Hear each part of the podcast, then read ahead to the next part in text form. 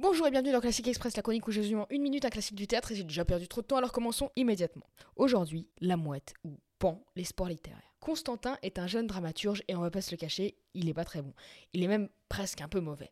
Il est amoureux de Nina, une aspirante comédienne avec qui il a une liaison et pour qui il écrit des monologues vraiment pas terribles. Arcadina, sa mère, à Constantin, s'est remariée avec Trigorine, un auteur de renom qui, en plus d'être meilleur en lettres que son fils, est meilleur en cœur puisqu'il va séduire Nina, se barrer avec elle, lui faire un enfant, puis la laisser sur le bord de la route deux ans plus tard pour retourner avec Arcadina. Nina, effondrée, revient donc voir Constantin qui l'attendait et qui entre-temps est devenu un espoir littéraire. Elle retourne dans ses bras, l'embrasse et finit par lui dire à quel point elle aime encore l'autre. Constantin va prendre l'air pour digérer la nouvelle pendant que toute la maison se lance dans une partie endiablée de loto. Qu'est-ce qu'on se faisait chier dans la Russie du 19e siècle? On entend soudain un coup de feu et un docteur qui passait par là va voir ce qui se passe. Il est bien obligé de constater que l'espoir littéraire s'est troué et qu'il risque de plus écrire grand chose avec une balle dans le crâne. Voilà, en gros c'est ça, la mouette de Tchekhov.